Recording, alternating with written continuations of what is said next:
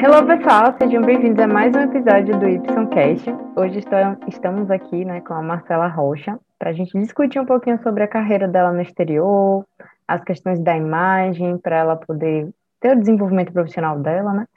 E vamos bater esse papo aí. Marcela, por favor, comece falando um pouquinho sobre você, seu oi aqui para a galera. Olá a todos, obrigada pelo convite, Jamile. É um prazer bom, eu, eu, se puder acrescentar algo, né, em alguém que esteja na mesma condição que eu, que basicamente fui de empreendedora para funcionária de uma empresa e mudei de país e fiz essa transição é, toda ao mesmo tempo.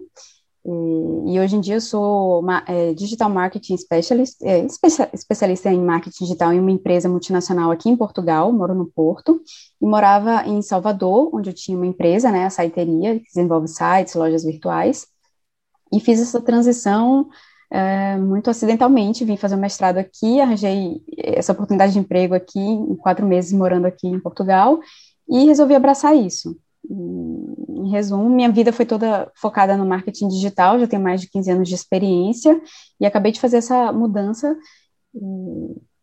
muito baseada mesmo em, em, soft skills também, que eu sei que é um tema que você fala muito aqui no, no podcast, que é algo que foi para mim um grande diferencial mesmo é, para ter conseguido fazer essa mudança.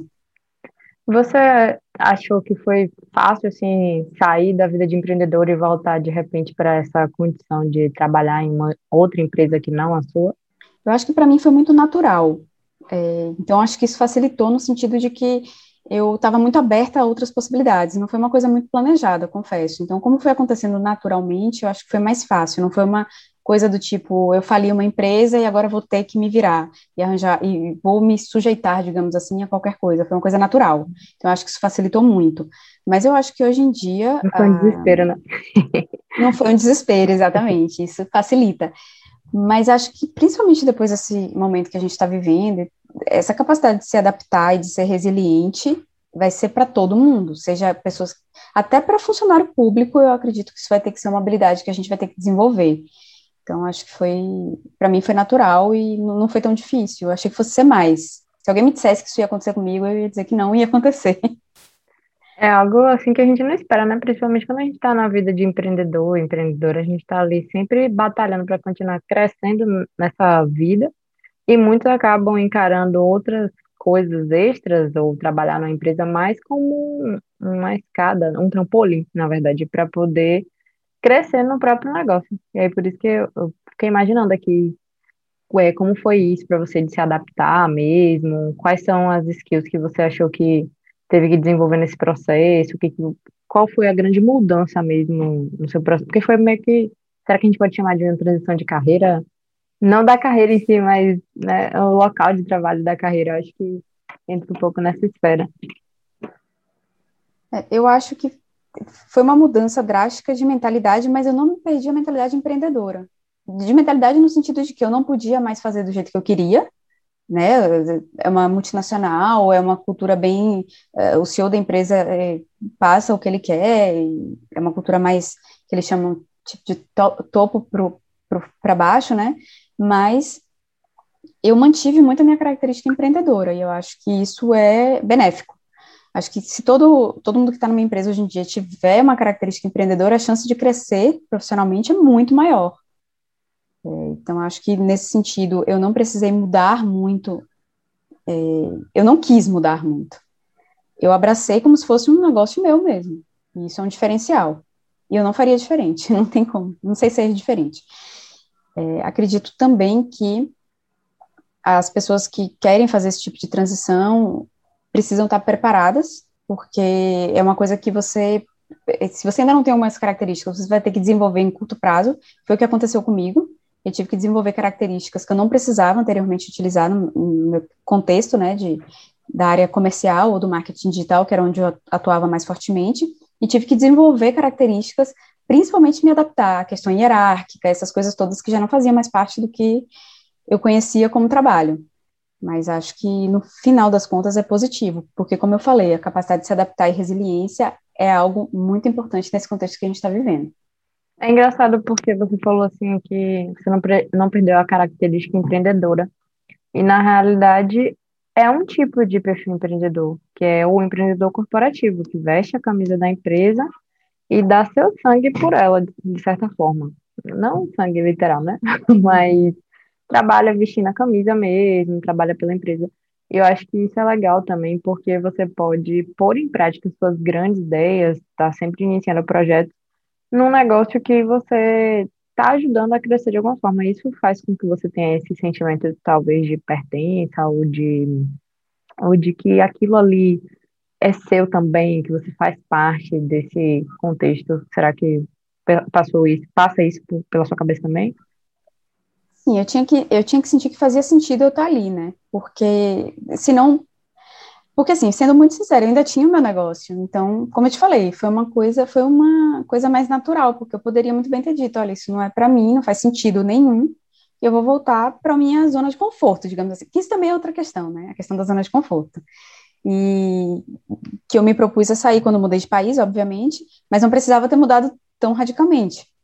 Então, eu acho que também sair da zona de conforto e dizer, ah, eu quero apostar nisso agora, mas eu tinha que ver. No início não foi fácil eu ver essa.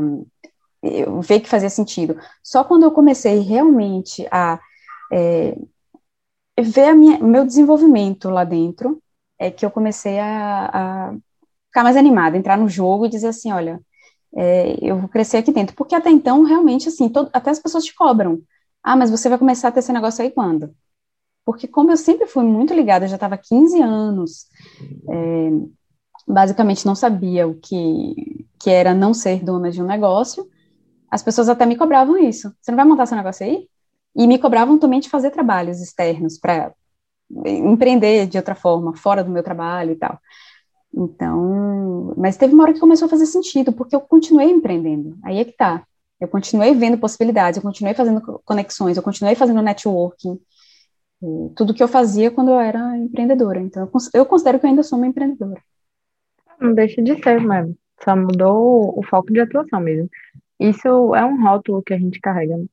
Eu percebi também que, assim como eu particularmente comecei a fazer maquiagem desde a época que eu entrei na faculdade, mesmo quando eu já estava formada, dando aula, as pessoas só me viam como uma maquiadora. Mesmo eu tendo a escola de maquiagem, eu sendo empreendedora ali, empresária, que não é só sobre empreender, mas ter um negócio faz da gente empresário, né? E aí eu tinha tudo ali, eu quase não dava mais, quase não fazia mais maquiagem, dava algumas aulas de maquiagem, mas ainda assim era a maquiadora. Então, assim, tem uns estigmas que para os rótulos, na verdade, não sei nem se estigma, mas um rótulo mesmo para tirar da gente é foda. A pessoa fica ali ralando. e, aí, e você estava falando isso. Você estava falando isso, inclusive, num podcast que eu ouvi, um episódio desse podcast foi falando sobre é, a questão das pessoas encontrarem. É, é, ah, para ser produtivo tem que acordar cedo, tem que isso, tem que aquilo, e você fala, não, tem que funcionar para você. Então, por que que eu, o fato de eu ter características empreendedoras, eu tenho que eu montar um negócio? Por que eu não posso empreender? eu faço essa analogia. É, por que que tem que, eu tenho que ser produtivo 5 horas da manhã? Por acaso eu sou até, tá? De manhã. Mas por que que eu tenho que ser produtivo de 5 horas da manhã, acordar, fazer meditar, fazer algo? Vai funcionar de uma forma para cada um. E eu consegui não enxergar que não é uma regra, exato. Se é uma coisa que está dentro de você, ela naturalmente vai fluir, você só tem que encontrar a sua forma de fazer. E aí eu acho que essa questão de ter conhecimento, de ouvir as, as coisas que você fala, as pesquisas que você já leu, as coisas, fa faz com que fique mais fácil você ter instrumentos para desenvolver a sua verdade, né? O que, o que você já tem dentro de si. Você acha que, nesse caso aí, eles, apesar de você ter desenvolvido, né, novas skills e tal, é, o que, que foi que você sentiu assim que era mais cobrado aí, assim, que, que difere bastante aqui de, do Brasil, principalmente, ou talvez de Salvador, porque, enfim, algumas pessoas falam que Sul e Sudeste são completamente diferentes do Nordeste, então, pela sua experiência mesmo. Então, quando eu cheguei aqui em Portugal, eu nunca tentei pegar o conhecimento que eu tinha, porque não é que a gente seja mais evoluído, mas o nosso marketing é baseado no marketing norte-americano, e a gente consome é, o nosso melhor que o da Europa. que bom. É diferente. Embora eles aqui, às vezes, muitas vezes se coloquem, achem que é melhor, entendeu? Por quê? Sim. Porque a gente, imagina, o marketing digital é mais hard mesmo, mais, utili mais é, é, é, utilizado, vai. Mais utilizado. O centro do consumo é nos Estados Unidos. Então, Sim. até porque o pai não é do marketing vem de lá, né? O Felipe Cotler. Exatamente. Então, ex existe isso e a gente está mais próximo dessa realidade do que a Europa. A gente está mais próximo dessa realidade. Então, eu acho que. E, e, aqui não é um país tão consumista quanto o Brasil, quanto os Estados Unidos. E ter essa perspectiva é, muitas vezes faz com que a gente vá com o olhar do gênero eu sei o que funciona e vou fazer assim, e não com o olhar de escuta, de saber, será que isso vai funcionar em qualquer lugar e de contextualizar. E eu acho que eu fiz muito isso e eu acho que foi positivo. Eu ouvi mais do que falei no início. Eu tentei aprender com eles como eles faziam, ao invés de dizer, eu sei como faz e vocês estão fazendo errado. Eu acho que isso também é uma característica, porque na real, eu estou falando para portugueses quando eu estou aqui. Sim. Eu não tô falando. Então, eu tenho que mudar o chip. Quando eu estou fazendo alguma coisa para o Brasil, eu mudo o chip. Quando eu estou aqui, no... que é diferente, não é igual. Eu acho que essa capacidade de se adaptar e de eu conseguir fazer isso mais, com que, por exemplo, a minha equipe em Portugal conseguisse entender algumas coisas e conceitos que poderiam ser aplicados do que fazer o contrário, fazer a equipe do Brasil entender que não dava para aplicar algumas coisas aqui. Foi curioso isso, eu achei eles mais abertos, sinceramente. E quando eu vim para cá, eu ouvi coisas opostas a isso, do gênero, vai ser muito difícil, é, enfim, que eles iam ser mais fechados, porque são mais, uma cultura europeia mais fechada. Eu, sinceramente, não senti isso. Eu já ia falar o seguinte, que você tocou num ponto interessante. Na verdade, achei massa, né? Tipo, você tá lá pensando é, que aqui e os Estados aqui o Brasil e os Estados Unidos é, estamos teoricamente mais evoluídos no marketing, blá blá blá, mas na realidade talvez seja porque a gente conseguiu criar e aí eu não sei se é do marketing, sociólogos saberiam falar melhor, é uma cultura consumista, e o marketing talvez ele seja muito forte justamente porque existe muito consumo. Ou será que existe muito consumo fora do marketing? Porque o marketing é forte. Quem nasceu a, primeiro? É, né, é o, o E a questão de você dizer que aí é diferente porque eles são menos consumistas, é uma coisa que cabe reflexão, mas talvez para um outro episódio. é, tem muita coisa para falar ainda, é, mas, assim, será que é diferente porque eles são menos consumistas ou eles realmente são menos consumistas por, como, a, por causa da forma como as coisas são feitas? Isso é, é interessante, porque é outra cultura totalmente diferente. E a gente, às vezes, fica. É, é exatamente o que você falou do, do 5 horas da manhã apesar de a gente pensar em pessoas diferentes, indivíduos, né, é, unicidade e tal, unicidade não, é individuais mesmo, é, a gente vai pensar o que que a cultura é mais ou menos no mesmo sentido. A gente tem para cada cultura uma forma de aplicação diferente, não é? Os 5 horas da manhã aqui não são os mesmos 5 horas da manhã de outros países, outras cidades, e assim como não é para outras pessoas que umas vão acordar, outras não. Então, acredito que tudo quando a gente vai pensando mais focado, a gente vai olhando para esse viés da, da individualização das coisas mesmo, de pensar mais direcionado, mais específico para cada pessoa, para cada local. E isso é, é, muito interessante, assim, que eu acredito que tenha sido um desafio enorme que você passou, de sair daqui, é, para além das questões de é, é, profissionais, sociais, pessoais, ainda as questões climáticas, os horários e toda essa cultura mesmo ao redor, eu acho que é uma exigência muito grande, assim, né? O que, que você é, acha? É, fa falando em relação a essa questão de marca pessoal e estilo, eu, eu perdi totalmente a minha referência, porque eu tinha. Não é só o guarda-roupa do verão, não é só isso. É porque aqui eu tive que me adaptar ao frio e eu, no início eu não me vestia, me protegia, literalmente. E aí eu fui sentindo que eu fui perdendo completamente essa característica de, de me vestir para é, me expressar de alguma forma. Não, eu não me expressava, eu simplesmente estava me protegendo, porque uma pessoa que nunca teve um inverno muito abaixo de 17 graus, pegar zero graus, não, e não é de férias, é diferente. E mesmo de férias, eu acho que eu não, não me lembro de ter pego o frio que eu peguei aqui. Nossa, então, aí friozão, assim, acho que nem para mim não é uma opção. É, então, para mim foi muito complicado. Eu perdi bem essa questão do estilo quando eu vim para cá, muito mesmo, e, foi uma coisa que me incomodou bastante, bastante. Mas esse lance de você se vestir para se proteger do frio, você, é, sei lá, como é que se sentia nesse, nesse contexto de tô me protegendo do frio, frio e, tipo, me olho no espelho, como é que eu me sinto nesse, lugar? O que, é que você acha? É, no início foi divertido, porque né, era uma coisa nova e tal. É, e eu me lembro até que eu às vezes esquecia é, o casaco, porque eu não estava acostumada a usar casaco daqueles mais de frio e tal, eu né? esquecia nos restaurantes. É, e quando eu estava saindo, eu lembrava, é, óbvio, né? Eu botava primeiro mãozinha assim para fora, eu, ah, esqueci alguma coisa, e voltava. Não dava nem para esquecer. Mas não estava acostumada mesmo, assim, não tinha etiqueta do frio, sabe? Mas depois eu fui acostumando, e quando eu fui acostumando, é, porque não teve só essa mudança, não, tá? Do me proteger, porque eu parei de ter eu não tinha mais carro, então eu tinha que andar muito para chegar nos lugares. Porque apesar do transporte público aqui funcionar bem, é, tem, tem coisas que você tem que fazer, tem que andar quando você não tem carro, você não consegue parar às vezes na porta do lugar e tal. E eu optei também por, às vezes, pegar o, o metrô, né, que eles chamam aqui de metro, e para andar um pouco mais e ter essa atividade física extra, e aí eu também não podia colocar determinados sapatos e, enfim, foi uma mudança muito grande de estilo, de estilo de vida mesmo, sabe? Que impactou diretamente no meu estilo e na forma como, no meu marketing pessoal, digamos assim. É, no sentido de que eu não conseguia mais comunicar o que, me expressar na minha forma de vestir.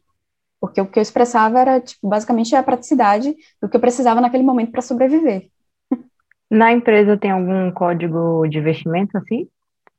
Não, não tem, assim, é... e aqui tem uma coisa que eu achei curiosa, assim, eu acho até mais permissivo, assim, no verão as pessoas vão até mais à vontade do que eu, não sei se por Salvador ser uma cidade quente o ano inteiro, a gente não consegue ter essa coisa do agora é verão, vou me vestir mais à vontade, porque a gente tem calor o ano inteiro, mas aqui eu senti muito isso, as pessoas ficam mais à vontade no verão, à vontade no verão, e não tem esse código de, de, de vestimenta e, e existe diferentes estilos e, enfim, cada um vende Não um, tem isso de ser, ah, por exemplo, a mais formal ou mais informal, a forma de se vestir varia mais com a estação do ano? Eu não sinto isso aqui, sinceramente. Ah, sim, o verão, como eu falei, o verão as pessoas ficam um pouco mais à vontade, sim. Mas. É... Pela empresa em si, não, né? Mais pela estação. Pela empresa. Exato. Exato, mais pela estação. Não acho que seja relacionada empresa em si. Isso é engraçado, assim. Vou abrir aqui, fazer uma. abrir um parênteses, fazendo analogia. É, querendo ou não, quando você se mudou, você. Como você já relatou aqui nesse episódio, de você ter passado uma grande mudança, de estar enfrentando várias coisas. Você querer se vestir só para se proteger é super natural, porque você, no fim das contas, não estava se protegendo só do frio. Você estava se protegendo de todas as suas mudanças. Então, de certa forma, é aquela parada interna de ah, estou aqui me cobrindo para o mundo, sabe? Aquela coisa meio introspectiva. E talvez agora, Sim. assim, olhando, né, acompanhando você no Instagram. Tá falando isso agora.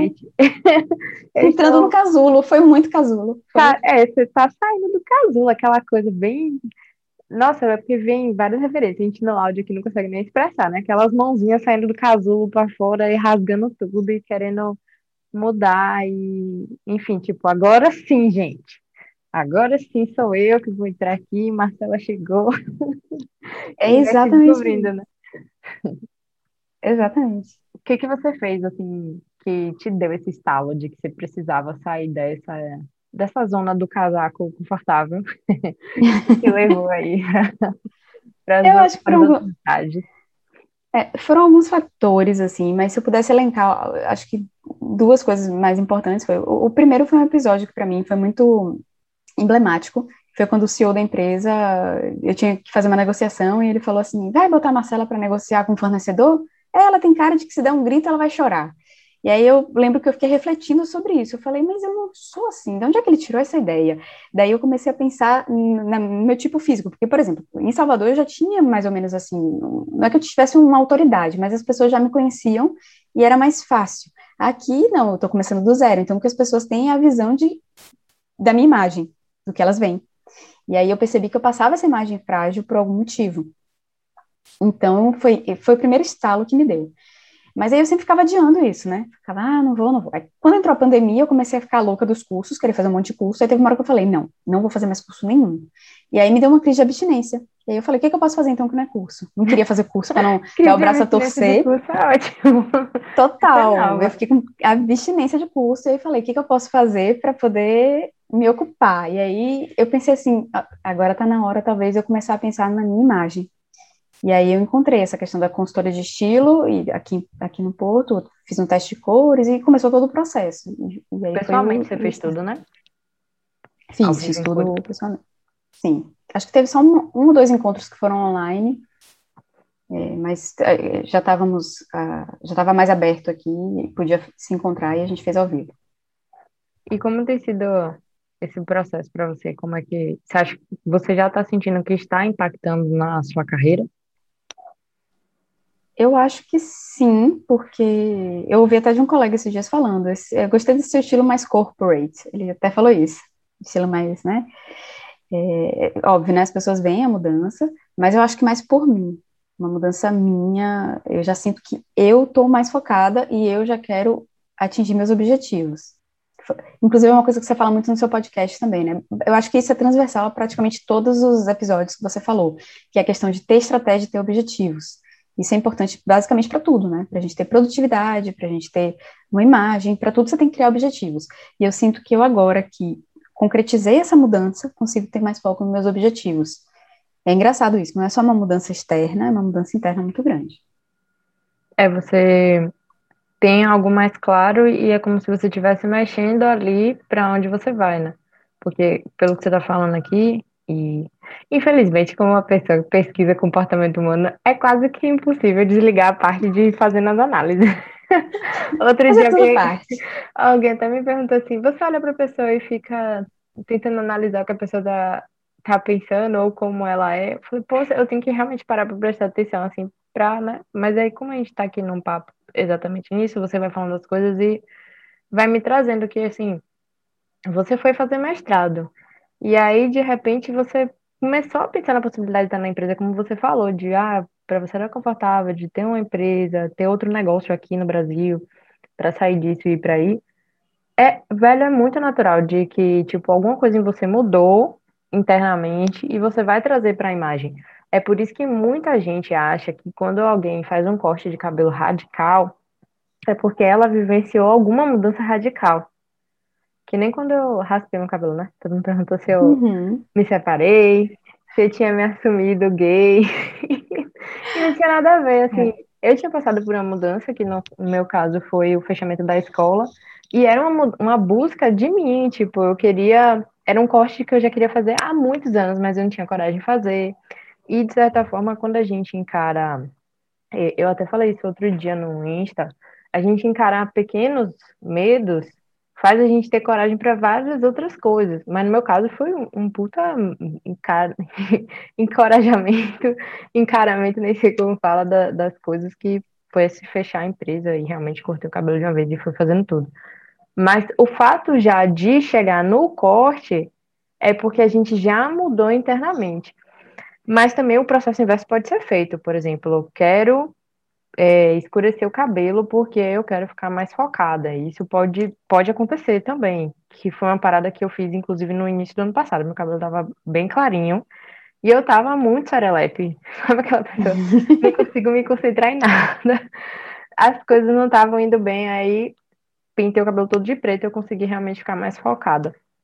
E assim, só que é, é, é, complicado, né? Porque, em parte, eu já. Eu sei um pouco dos efeitos que isso vai provocar. Eu acho massa quando alguém me fala que passou por algum processo, que é, é o seu caso, e já tá sentindo aquilo. E, tipo assim, eu só tô ali comprovando, né? Já sabia que isso ia é. acontecer. Já, tinha, já tinha visto, já tinha entendido.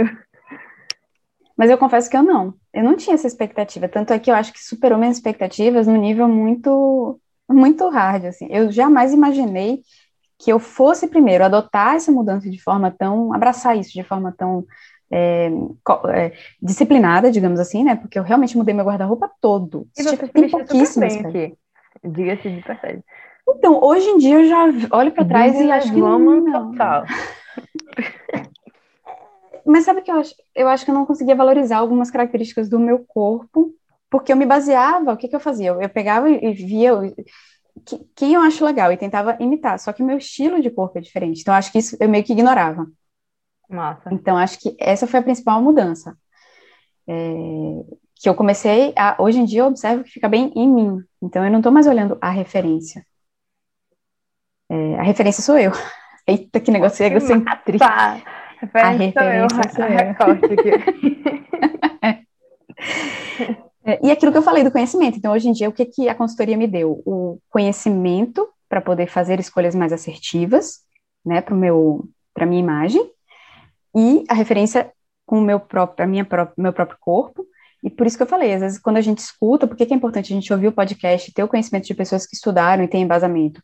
Não é para a gente seguir uma receita de bolo, mas é para a gente pegar o conhecimento e usar em cima do que é nosso entendeu? Do que é a nossa realidade que vai funcionar para a gente. Por isso que eu acho super interessante o seu tipo de abordagem, os cursos que você faz, porque eles respeitam a individualidade e você dá instrumentos para a pessoa, dentro da sua individualidade, desenvolver características.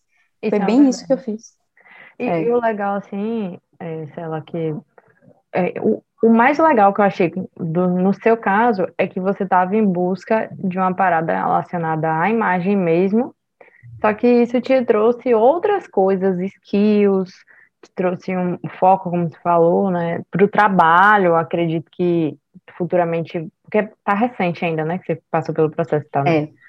Acho uhum. que, assim, não tão futuramente, mas num curto prazo, seis meses, assim, para você começar a ver impacto no trabalho mesmo, assim, não é só de falas do, dos colegas, mas, mas principalmente isso, né, que é o que a galera vê, é a sua imagem mesmo, ou seja, como você está se projetando. E uma, uma parada que eu faço questão realmente de fazer nessa coisa da individualidade é, é não fazer, na verdade, para pessoas que só estão em busca dessa coisa da imagem, que aí o que você fez é algo mais da consultoria de imagem mesmo, que não é tanto é, para o lado do que eu trabalho.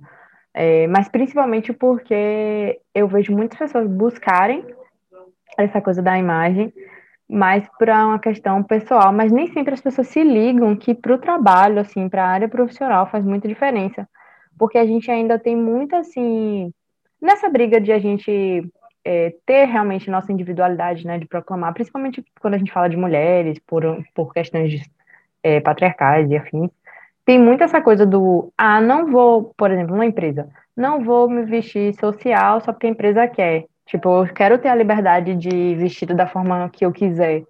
Só que, na verdade, a depender do trabalho que você faça, não é uma coisa assim, sabe, tão, tão produtiva de fato. Não só por uma questão estética, porque tem um código da empresa, eu, eu super acho que se você tem a cultura organizacional, você tem que seguir, afinal de contas, você aceitou trabalhar num lugar, mas também porque, pô, velho, pense aí, você ir trabalhar de pijama todos os dias, assim, se pudesse ir de pijama, Velho, ia ser uma galera preguiçosa produzindo. Não ia render esse trabalho. Não porque quem usa pijama é preguiçoso, tá, gente? Mas porque é um ambiente onde todas as pessoas estariam vestindo roupas muito largadas, a tendência, e aí falando pela questão do estudo de cores, imagens e é, linhas também, principalmente, a gente vai para um escopo onde as pessoas estão mais preguiçosas ali, porque o pijama ele traz esse contexto do estou indo dormir, estou à vontade, e no trabalho a gente vai mais pela questão de é, produtividade, no sentido de ação. Não é nem produtividade de vamos produzir um bocado, galera, mas vamos ser ativos aqui, né? De ter iniciativa, fazer. Não sei se tem a ver com ritual também, de você se arrumar para ir para um objetivo. É que, é, no home office eu senti muito isso. Quando, quando você. Eu fiz, fazia home office aí, mas eu conseguia ficar mais à vontade, porque nem sempre eu tinha reunião. E trabalhando para outra pessoa, você tem que sempre estar disponível. Eu antes não, eu controlava o meu horário e eu dizia: eu tenho reunião às três, vou tra trabalhar mais à vontade até duas, depois eu me arrumo. E quando eu comecei a me arrumar 8 horas da manhã, até 8 horas, 6 horas da, da tarde, digamos assim, eu, não, aí muda, você muda quando você se arruma, eu acho que é um ritual também. E, mas assim, olha, eu, eu fiz muito por causa do trabalho, viu? essa consultoria? Eu acho que para o trabalho, o lance do home office, assim, tem uma galera, na verdade, que tem me, me, me confessado isso, que depois que começou a se arrumar em casa, se sentiu mais produtivo.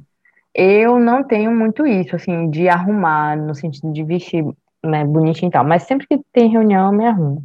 Agora, eu sinto em relação ao ambiente. Tipo, o ambiente para mim tem que estar tá arrumado, tem que estar tá certinho a mesinha, com o mouse, com a água na frente, com as canetinhas e tal eu sou mais nesse sentido, assim, da imagem não. Não vou porque eu não tô me vendo sempre, mas, mas de vez quando é bom me arrumar e tal. Mas para quem tem muita dificuldade realmente em, em, se concentrar, em ser produtivo, se arrumar faz diferença. Porque dá outro gás, né, velho? É muito, né? Fez, para mim fez muita diferença mesmo. E eu nem sabia, né? Se eu soubesse, tinha feito isso antes. Quando eu tava aí. que massa. Fico feliz que esteja caminhando para esse esse lugar de autodescoberta de você ser sua própria referência, né? Porra, não. Adorei é. essa frase. chegar na... Gente, já pensou você chegar no nível que você é sua própria referência? Cara, é muito legal. Não, mas é... Sem querer. Agora vai parecer que eu me acho, né? Mas é, é porque. Não, poxa, é porque, tipo assim, você não tá lá necessariamente babando uma pessoa ou querendo estar no lugar daquela pessoa. Você é aquela pessoa. Nossa, isso é um nível de autorrealização muito bom. É, até porque a outra pessoa ela não tem a sua mesma história, então você tem que ter uma referência tam, também um pouco centrada em você, senão você cria expectativas irreais. Por exemplo, eu nunca ia ficar bonito nas roupas que a Gisele Bündchen tem, porque ela tem um metro de perna, porque o meu tamanho é o tamanho da perna dela, então não tem como eu ter ela como referência. Na prática não ia funcionar. É verdade, esse é, esse é um ponto legal. Mas que é. massa que deu, que tá dando certo. Marcelinho, eu acho que é isso. Temos alguns é. muitos minutinhos já hoje de episódio. Adorei o papo. E aí, o que, que você achou? Quer comentar mais alguma coisa?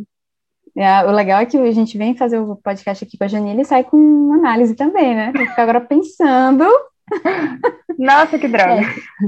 É. Eu queria comentar que, não, que, assim, eu acho o seu trabalho sensacional, eu recomendo às pessoas que escutem os podcasts, são muito legais, e você está num caminho maravilhoso, assim, de, Ai, de conhecimento, obrigada. de passar, de compartilhar sua didática, assim, perfeito, então, parabéns, parabéns, e obrigada pelo convite.